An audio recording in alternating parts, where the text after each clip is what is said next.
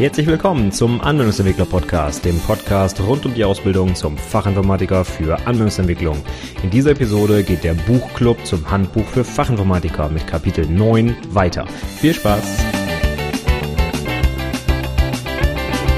Hallo und herzlich willkommen zur inzwischen 93. Episode des Anwendungsentwickler Podcasts.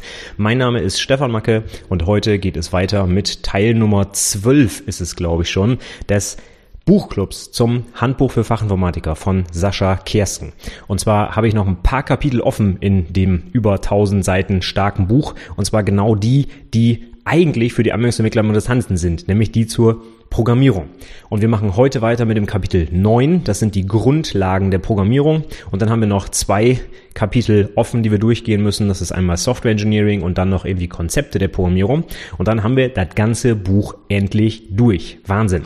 Ich bin damals ja genau andersherum angefangen, weil ich zu einem Zeitpunkt gestartet bin, wo meine damaligen Azubis alle schon, ich sag mal, programmieren konnten und wir deswegen nicht mit dem Programmierkapitel angefangen sind, sondern mit anderen, die gerade bei mir reinpassten. Und jetzt ist es aber Zeit, die für Anwendungsentwickler eigentlich wichtigsten oder interessantesten Kapitel nachzuholen. Und damit machen wir heute weiter. Also Kapitel 9, Grundlagen der Programmierung. Ganz allgemein vielleicht zum Kapitel 9 schon mal vorab. Es ist in der neueren Auflage des Handbuchs für Fachinformatiker aufgeteilt in drei Unterkapitel, die jeweils eine Programmiersprache beschreiben. Und zwar sind das die Programmiersprachen C, Java und Python. Relativ unterschiedliche Programmiersprachen und ähm, kann man auch unterschiedliche Sachen rausziehen als Leser dieser Kapitel. Da gehe ich dann gleich im Detail nochmal drauf ein. In früheren Auflagen des Buchs gab es noch zwei andere Programmiersprachen, und zwar Perl und Ruby. Die wurden jetzt aber gestrichen und inzwischen ersetzt durch Python. Ob man das gut findet oder nicht, ist jetzt eigentlich mir persönlich egal. Wichtig ist, dass die beschriebenen Programmiersprachen die äh, gleichen Eigenschaften eigentlich teilen, nämlich Perl und Python und Ruby sind alle dynamische Skriptsprachen, nennt man sie ja auch gerne. Von daher ist es gar nicht so schlimm, dass die anderen beiden jetzt rausgeflogen sind. Aktuell haben wir halt mit C eine, sag ich mal, völlig basic Programmiersprache, die es schon ewig gibt, die strukturiert und prozedural arbeitet und ähm, die so tolle Konzepte wie Pointer zum Beispiel hat. Dann haben wir Java als objektorientierte und statisch und stark typisierte Programmiersprache und dann halt Python als eine dynamisch typisierte Programmiersprache ist. Also eigentlich für jeden was dabei, so dass man nach diesen drei Kapiteln oder äh, Entschuldigung, nach diesem einen Kapitel neun schon äh, einiges gesehen sehen hat, sag ich mal. Also ganz viele verschiedene Programmierkonzepte und halt sogar auch Sprachen. Mag für den Einsteiger vielleicht ein bisschen schwierig sein, jetzt auch noch gleich die Syntax von drei verschiedenen Sprachen sich anzueignen, aber ich persönlich empfinde das Kapitel nicht unbedingt als Literatur, um danach dann drei Sprachen zu beherrschen, sondern eigentlich eher als Einführungskapitel in die Konzepte. Auch wenn das Kapitel Konzepte noch kommt. Das ist nämlich das nächste, ich glaube Kapitel 10. Aber die Grundlagen der Programmierung, finde ich persönlich, kann man sehr schön nutzen, um eben genau das, sowas wie eine Vorschleife, eine if-Bedingung und so weiter mal im Detail sich anzuschauen. Und halt auch Grundlagen der Objektorientierung sind da halt im Kapitel Java drin. Von daher, ich fand dieses Kapitel sehr, sehr hilfreich. Gerade auch für Einsteiger kann man das absolut empfehlen, die Sachen durchzugehen. Man wird danach die drei Programmiersprachen nicht in Tiefe beherrschen und dann gleich seine ersten Projekte umsetzen können damit, das ist klar. Aber so als ersten Einstieg finde ich, die, ich das Kapitel eigentlich sehr gut geeignet. Ja, dann steigen wir doch vielleicht direkt mal ein. Also Unterglieder ist das Kapitel in 9.1 die Programmiersprache C, dann 9.2 Java und 9.3 Python. Und ich würde sagen, wir steigen einfach mal dann direkt ins Kapitel 9.1 ein mit der Programmiersprache C. Aus meiner inzwischen mehrjährigen Erfahrung als IHK-Prüfer kann ich sagen, dass C für Abschlussprojekte nicht allzu verbreitet ist, zumindest bei meiner IHK. Also ich habe noch nicht ein einziges Abschlussprojekt mit C wirklich gesehen. Es werden da schon eher, sage ich mal, in Anführungszeichen modernere Programmiersprachen benutzt. Aber C ist heute immer noch immens wichtig in der Praxis. Also wenn ich mir anschaue, was für Hardware und Software alles mit C läuft, ne? also wenn man sich an äh, die ganzen, an den ganzen Embedded-Systemen zum Beispiel orientiert. Ja, die laufen alle mit C. Also irgendwie, ich weiß nicht, eine Kühlschranksteuerung und so weiter. Ne? Oder irgendwie äh, Hardware in, ich weiß es nicht, in der Bahn oder keine Ahnung was. Also es wird alles mit C heute noch gemacht. Außer natürlich, äh, sobald die Geräte irgendwie mehr Speicher und mehr CPU kriegen, kann man es inzwischen natürlich auch mit anderen Plattformen machen, Java und so weiter, das ist klar. Aber es gibt immer noch sehr viele Embedded-Systeme, die halt mit C laufen. Und C ist halt so ein Urgestein der Programmierung und da gibt's halt auch ganz viele tolle Konzepte, was heißt toll, also Pointer, ich weiß es nicht. Wer damit schon mal gearbeitet hat, findet die vielleicht nicht unbedingt ganz so toll, gerade als Einsteiger. Aber es ist halt ein wichtiges Prinzip Und ich selber musste auch noch C lernen in meinem Studium. Und äh, ich fand es auch richtig und wichtig, das zu tun, weil man dabei halt noch viel, viel mehr über den Computer und die Arbeitsweise des Computers lernt, als wenn man halt eine noch Higher-Level-Programmiersprache benutzt, wie zum Beispiel Java oder C-Sharp oder sowas. Bei C kann man sich halt äh, auch ziemlich ins Bein schießen. Gibt es auch so ein lustiges äh, Comic für, irgendwie, es fällt mir gerade nicht ein, vielleicht finde ich das wieder und pack das in die Shownotes, ähm, dass man sich mit C also wirklich nicht nur in den Fuß schießen kann, sondern so ziemlich überall hin, weil man nämlich gerade mit diesen Pointern einfach die wildesten Dinge tun kann. Aber äh, genug der Vorrede, also C ist eine wichtige Programmiersprache, wobei es halt in der Praxis, in der IHK-Prüfung, wie gesagt, nicht so häufig vorkommt, aber wenn du gerade in einem Unternehmen arbeitest, wo C oder C++ ähm, quasi als objektorientierter Aufsatz auf C eingesetzt wird, dann äh, weißt du da sicher mehr drüber als ich. Also ich kenne C persönlich auch nur aus der Vorlesung, wo ich das mal benutzen durfte, um nebenläufige Programmierung zu lernen. Ansonsten ist C halt eine prozedurale Programmiersprache. Es hat also nichts mit Objektorientierung oder sonst was zu tun, sondern ich kann damit ausschließlich die Sachen benutzen, die ich auch in meiner Lernzielkontrolle zu Algorithmen schon mal durchgekaspert habe, nämlich die Proze ach, die Prozedur sage ich schon, die Sequenz, also das Abarbeiten von Arbeitsschritten nacheinander, dann die Verzweigung, sowas wie if und switch case und dann die Wiederholung, also sowas wie eine Vorschleife, While-Schleife und so weiter. Und das kann man wunderbar mit C alles machen. Außerdem kann ich natürlich noch Prozeduren und Funktionen definieren, deswegen ist es halt eine prozedurale Programmiersprache.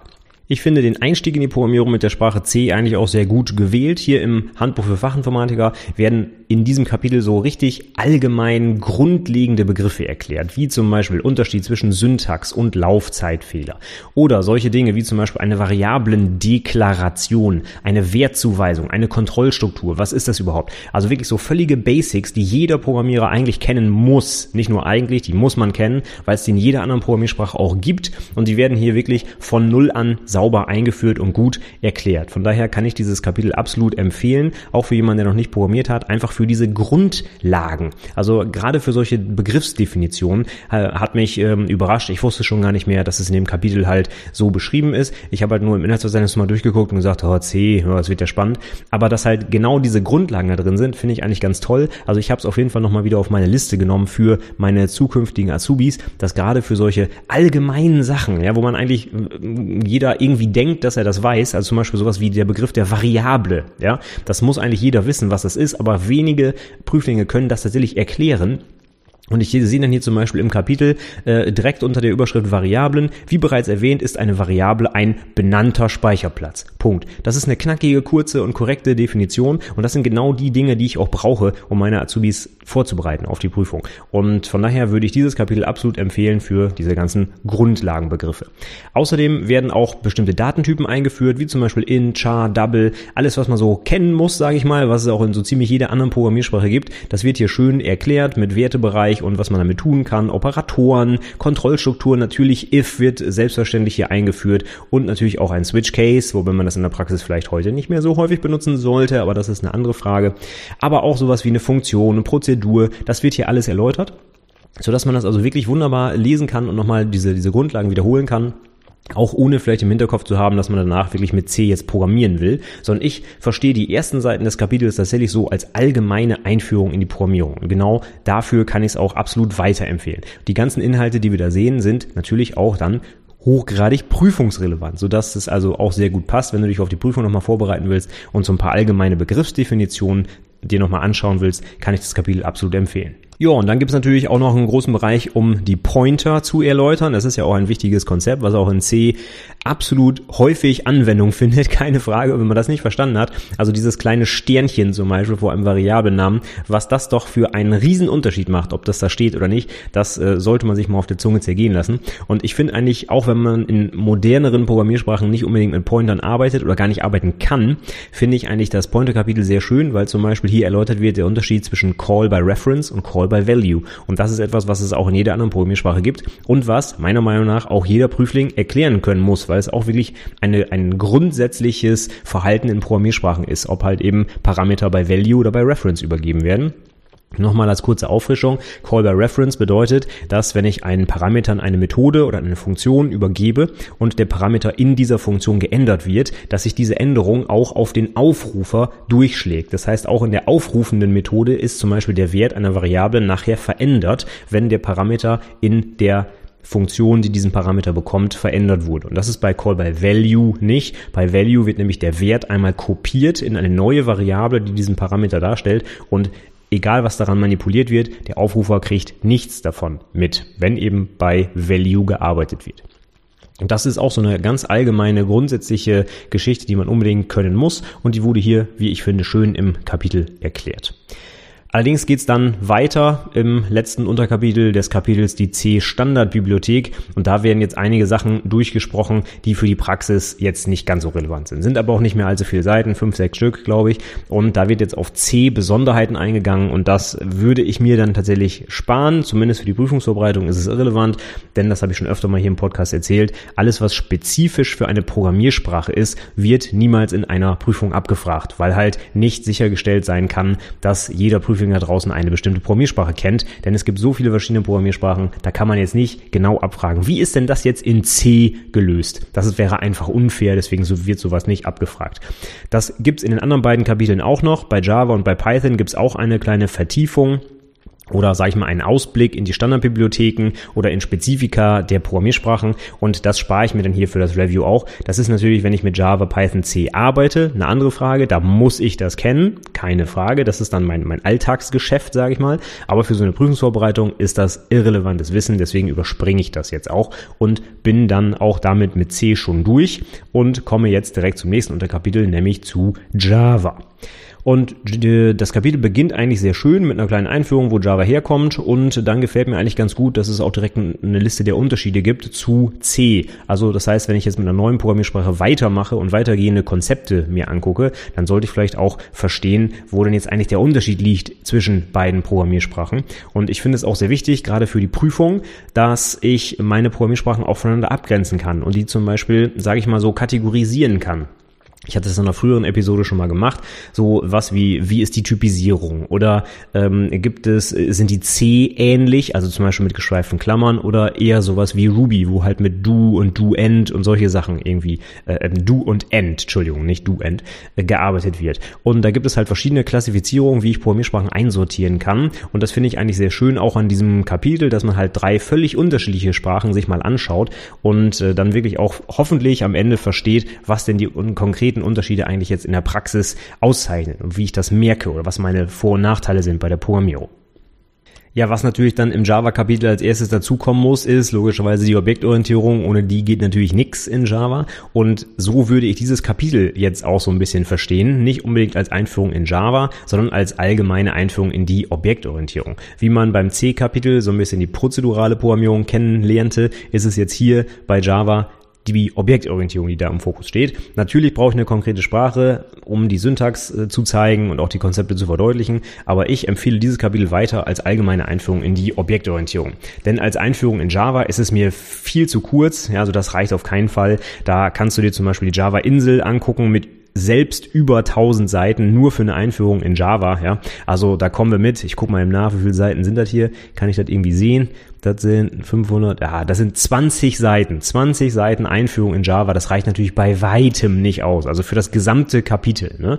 Und das ist natürlich für so eine Prüfungsvorbereitung äh, lächerlich. Aber als Einstieg, wenn ich davon noch nie was gehört habe, finde ich es sehr gut geschrieben. Da kann man die wichtigen Konzepte, wie zum Beispiel die Objektorientierung, äh, inklusive Vererbung und auch Interfaces werden hier auch schon genannt. Das heißt also, das ist ein kurzer Überblick über so äh, wirklich zentrale Konzepte, die auch immer wieder in der Abschlussprüfung gefragt werden. Aber um das natürlich dann zu beherrschen und in der Praxis anzuwenden, reicht das bei weitem nicht aus. Es ist wirklich, kann wirklich nur ein kleiner Überblick sein. Ähm, weiter geht's dann auch im Kapitel mit etwas Java-spezifischen Sachen, obwohl das schon eher in vielen Sprachen heutzutage vorhanden ist, sowas wie eine Collection, also eine List of irgendwas, also eine generische Klasse, ja. Das wird jetzt hier als nächstes erläutert und am Ende auch nochmal Enumerations, die gibt's ja auch in so ziemlich jeder anderen Programmiersprache, die ich mir vorstellen kann. Also C-Sharp, äh, Java, ähm, hm, welche fallen mir jetzt noch ein? Weiß ich nicht. Auf jeden Fall sehr viele andere Programmiersprachen haben auch dieses Konzept einer Enumeration, sodass ich die äh, Einführung in diese beiden Begrifflichkeiten, also Collections und Enums, eigentlich sehr sinnvoll finde hier an der Stelle und ich das auch so ein bisschen losgelöst von Java betrachten würde. Der Rest des Kapitels ist dann allerdings wirklich wieder Java-Spezifikum. Wie kann ich zum Beispiel eine Datei öffnen mit Java? Ja, das sind natürlich Sachen klar für die Praxis interessant, für die Prüfung eher weniger. Deswegen, ja, überspringen wir das einfach mal und landen auch schon am Ende der 20 Seiten. Das geht nämlich ratzfatz. Mehr ist da gar nicht mehr drin im Kapitel und sind dann beim weitaus längsten Kapitel, äh, also Unterkapitel von 9 und zwar äh, die Sprache Python. Und Python, das sind, ich rechne das gerade mal durch, so um die 80, ja, 70 Seiten ungefähr. Ist also von den drei Kapiteln das längste und hier wird auch einiges nochmal im Detail behandelt. Das gehen wir doch vielleicht mal eben kurz durch. Python ist jetzt, wie schon erwähnt, eine komplett andere Programmiersprache als C und Java, ist halt als allererstes mal dynamisch typisiert. Das heißt, das Programmieren ist erstmal völlig anders als zum Beispiel in Java, wo ich jeden Typ am besten 37 Mal kennzeichnen muss und der Compiler mir alle möglichen Sachen verbietet. Python ist halt dynamisch, da habe ich erstmal gar keine Typen und äh, ich kann zum Beispiel einen String einem Integer zuweisen und hin und her, denn ja, Variablen haben zum Beispiel gar keine Datentypen. Und was ich an Python noch insbesondere ganz interessant finde, ist, dass sie äh, Whitespace Sensitive, nennt man das so, weiß ich gar nicht, äh, ist. Also dass das Whitespace, das Leerzeichen, das Einrückung relevant ist. Und das finde ich ganz schön deswegen, weil das mich dazu zwingt, meinen Code sauber zu formatieren. In Java und in C, da kann ich halt schreiben, wie ich will, da kann ich mit Tabs einrücken oder überhaupt nicht einrücken, alles in eine Zeile klatschen, ganz egal. Das geht in Python gar nicht, weil der Compiler das dann nicht kompiliert. Das heißt, wie ich eine Zeile einrücke, das hat aus, äh, es hat automatisch eine Auswirkung auf die Interpretation des Codes. Und das finde ich eigentlich eine ganz tolle Sache. Ich kenne wenig andere moderne Sprachen, die diese Einrückung so forcieren wie Python. Eigentlich kenne ich keine andere, muss ich ehrlich sein. Von daher, äh, das ist wieder so ein kleines Alleinstellungsmerkmal von Python. Finde ich aber irgendwie auch echt ganz cool, weil ich halt keinen gruseligen, schlecht eingerückten, schlecht strukturierten Code schreiben kann und mir auch solche Dinge wie zum Beispiel bei einem, äh, bei meiner if-Anweisung, wo ich keine geschweiften Klammern setze, kann es mir halt nicht passieren, dass ich dann, wenn ich irgendwas in dem if-Statement, ähm, in dem Body des if-Statements ergänzen will, dass es dann auf einmal nicht mehr zum if zählt, weil zum Beispiel ich die Klammer vergessen habe und jetzt auf einmal zwei Zeilen im Body stehen, aber nur die erste für das if herangezogen wird. Das kann mir in Python nicht passieren. Wenn die Einrückung korrekt ist, dann sind die Klammern im Prinzip egal, oder nicht nur im Prinzip egal, die Klammern sind egal. Ich brauche sie nämlich nicht, weil halt die Einrückung die ganze Struktur des Codes für mich vorgibt. Auch sehr interessant zu sehen nochmal, wenn du es noch nie mit anderen Programmiersprachen gesehen hast, ist, dass halt nicht mit Camel Case gearbeitet wird, standardmäßig zum Beispiel für Variablen, sondern mit der Snake Case. Das heißt, Wörter werden mit Kleinbuchstaben komplett geschrieben und neue Wörter werden mit einem Unterstrich, einem Underscore, hintereinander geschrieben. Da das so ein bisschen aussieht wie eine kleine Schlange, nennt man das auch Snake Case. Das heißt, wenn ich jetzt erstmal von Java direkt zum Python-Kapitel wechsle, dann sieht, sieht das erstmal alles komplett anders aus. Ne? Die Bezeichner sehen anders aus, die Typisierung Automatisierung ist nicht vorhanden. Also das ist schon ein krasser Umstieg. Und genau deswegen würde ich auch jedem Prüfling mal empfehlen, einfach in einer dynamisch typisierten Sprache zu arbeiten, beziehungsweise in einer statischen, wenn man noch nie in einer solchen gearbeitet hat. Also wenn du zum Beispiel in deinem Tagesjob mit Java arbeitest, schau dir unbedingt mal eine dynamische Programmiersprache an. Wenn du in deinem Tagesjob mit Python arbeitest, schau dir mal eine statisch typisierte Programmiersprache an. Einfach weil diese beiden Welten so extrem unterschiedlich sind und beide haben halt ihre Vor- und Nachteile. Man kann gar nicht pauschal sagen, das eine ist besser oder schlechter als das andere. Sind einfach komplett anders und du musst halt auch am Ende deiner Ausbildung eigentlich entscheiden können, welche Art von Programmiersprachen denn für welche Sachen gut oder schlecht geeignet ist. Von daher würde ich dir einfach empfehlen, einfach mal eine andere Programmiersprache auszuprobieren, die anders typisiert ist als die, die du den ganzen Tag lang benutzt.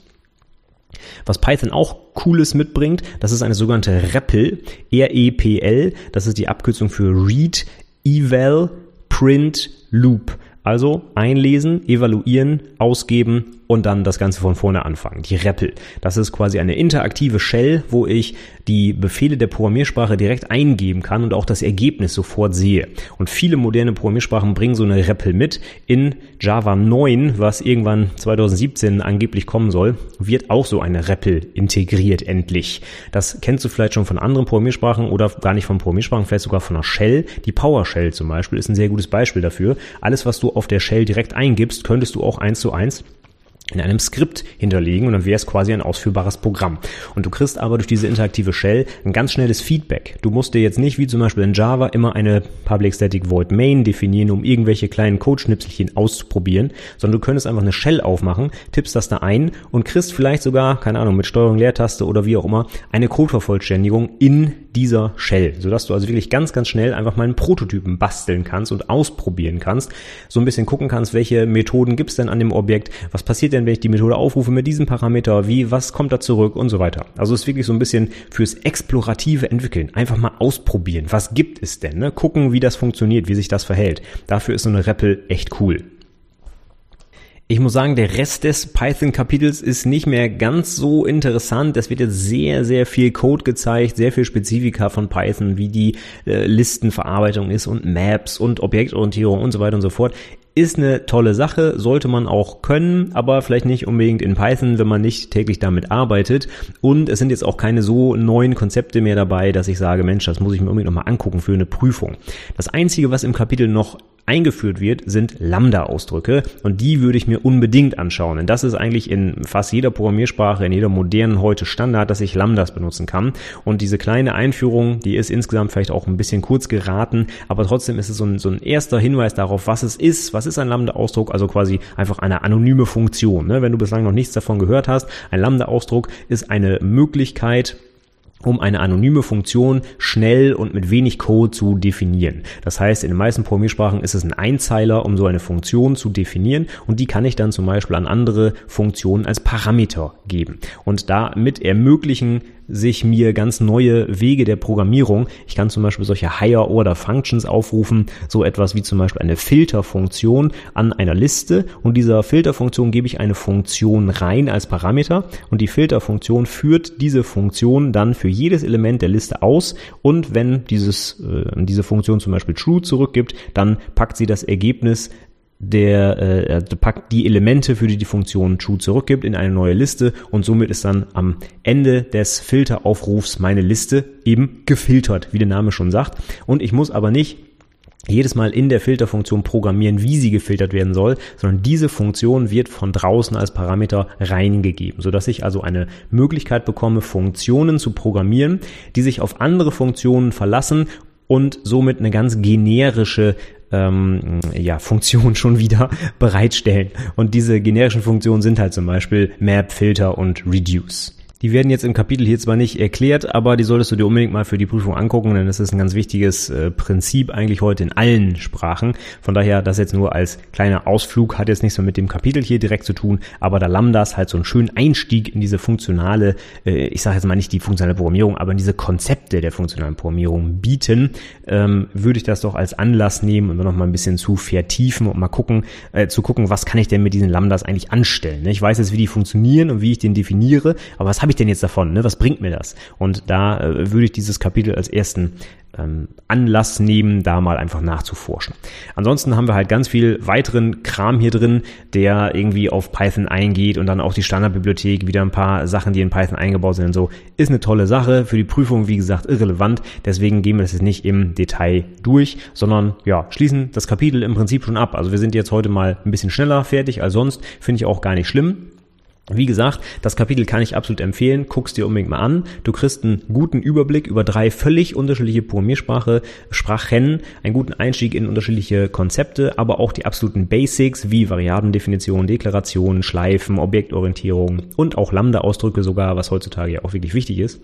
Und äh, das alles auf, wie viele Seiten hat das ganze Kapitel? Ich habe jetzt gar nicht geguckt. Es ist jetzt ähm, nicht unbedingt das längste Kapitel, aber mit 400, oh, wohl doch 120 Seiten hat das Ding insgesamt. Und äh, du musst aber noch die Übungsaufgaben abziehen. Also ich sage jetzt mal roundabout so 100 Seiten auf den 100 Seiten wirklich einen guten Überblick und hast am Ende auch einiges an Grundlagen nochmal aufgefrischt, wenn du sie nicht schon kanntest. Von daher absolute Leseempfehlung von meiner Seite für dieses Kapitel. Aber die absoluten Details der einzelnen Programmiersprachen, die kannst du dir dann tatsächlich auch sparen. Äh, das wird auf jeden Fall nicht prüfungsrelevant. Und wenn du in einer der Programmiersprachen in deinem Dayjob arbeitest, dann reicht dir das Kapitel natürlich auch auf keinen Fall. Dann wirst du dir ein separates Buch natürlich angucken müssen, wie zum Beispiel die Java-Insel für Java Java Und für C und Python kann ich dir nichts empfehlen, denn da habe ich noch kein Buch drüber gelesen, ehrlich gesagt. Aber das wirst du dann selber besser wissen, wenn du mit den Sprachen arbeitest. Aber wichtig nur, dieses Kapitel reicht natürlich nicht als Einstieg in eine Programmiersprache. Es gibt wirklich nur einen Überblick. Gut, damit wäre ich also durch mit Kapitel 9. Dann sage ich wie immer, schau doch mal in die Show zur Episode, wenn du die ganzen Links und so weiter dir anschauen willst, zum Beispiel auch zum Open Book, wo einige der erwähnten Kapitel auch noch online verfügbar sind, komplett kostenfrei, natürlich beim Galileo Verlag. Die Show findest du wie immer unter anwendungsentwicklerpodcast.de slash 93 für die 93. Episode hier heute.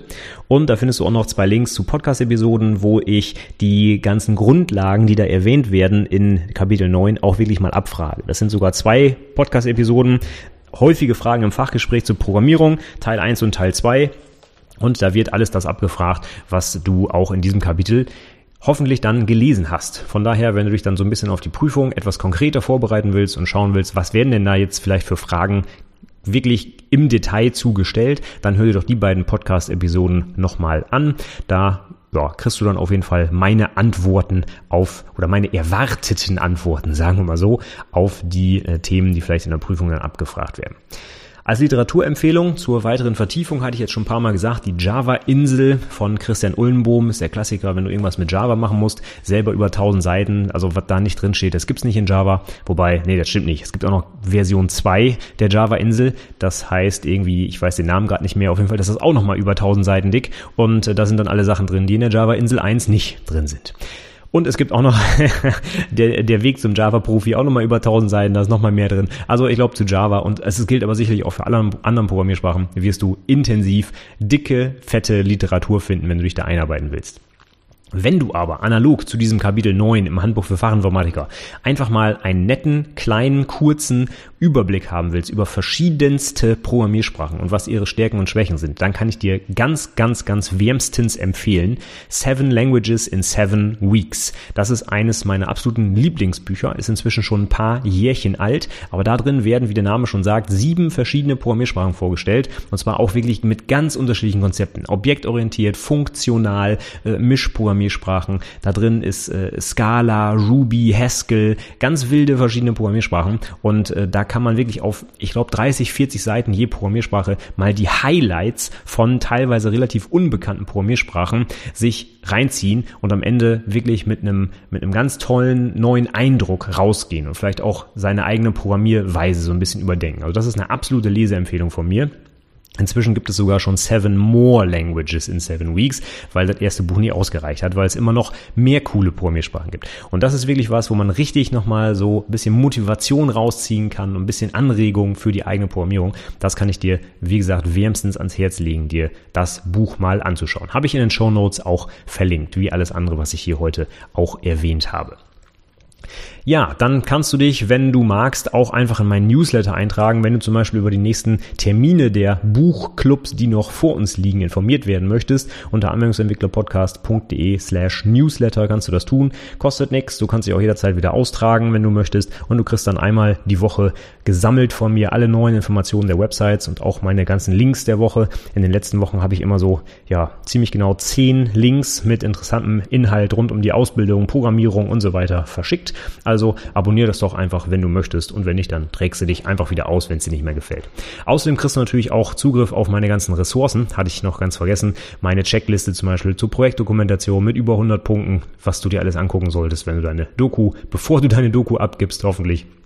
Und so weiter und so fort. Also schau doch einfach rein, wenn du möchtest. Und als allerletztes habe ich noch eine kleine Bitte an dich. Ich hatte es schon mal erwähnt, bald ist die Episode 100 meines Podcasts dran und die würde ich ganz gern so gestalten, dass ich einfach Fragen meiner Hörer dort ganz konkret beantworte. Einfach einen ganzen Haufen an Fragen, der mir so zugetragen wird. Und wenn du noch konkrete Fragen rund um die Prüfung hast oder die Ausbildung oder die Programmierung oder es ist mir eigentlich ganz egal was, wenn du irgendwas hast, was du mich fragen willst, dann schick mir doch einfach eine Mail oder schreib mich bei Facebook an oder bei Twitter oder bei Xing oder sonst wo. Du findest mich überall. Und äh, dann nehme ich diese Fragen gerne in die Episode 100 mit auf. Würde mich freuen, wenn ich mit Hörerfragen die ja, dieses, dieses coole Jubiläum eigentlich füllen kann. Von daher, ja, nimm einfach Kontakt mit mir auf und schreib mir deine Fragen. Das würde mich sehr freuen. Ansonsten sage ich für heute erstmal vielen Dank fürs Zuhören und bis zum nächsten Mal. Tschüss!